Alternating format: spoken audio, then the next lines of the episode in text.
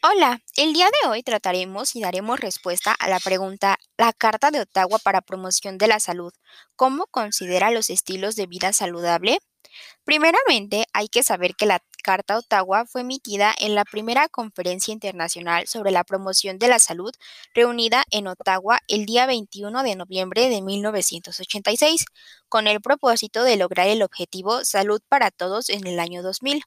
Esta conferencia fue, ante todo, una respuesta a la creciente demanda de una nueva concepción de la salud pública en el mundo. Y si bien las discusiones se centraron en las necesidades de los países industrializados, se tuvieron también en cuenta los problemas que atañen a las demás regiones.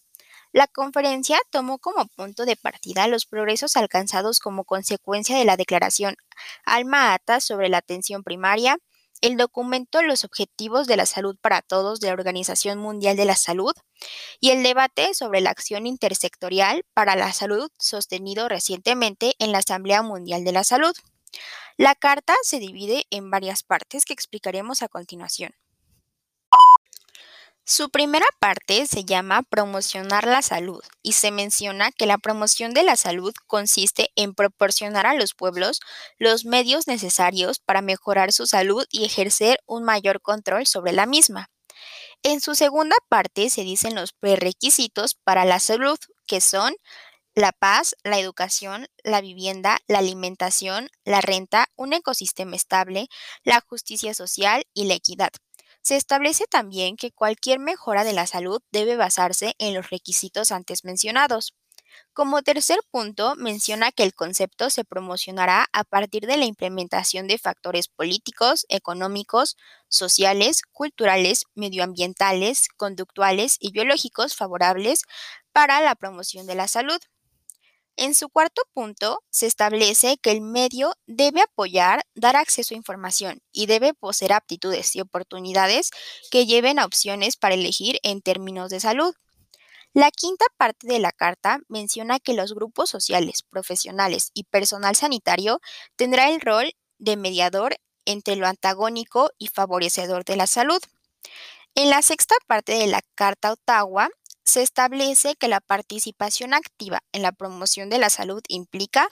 la elaboración de una política pública sana, la creación de ambientes favorables, el reforzamiento de la acción comunitaria, el desarrollo de las aptitudes personales y la reorientación de los servicios sanitarios.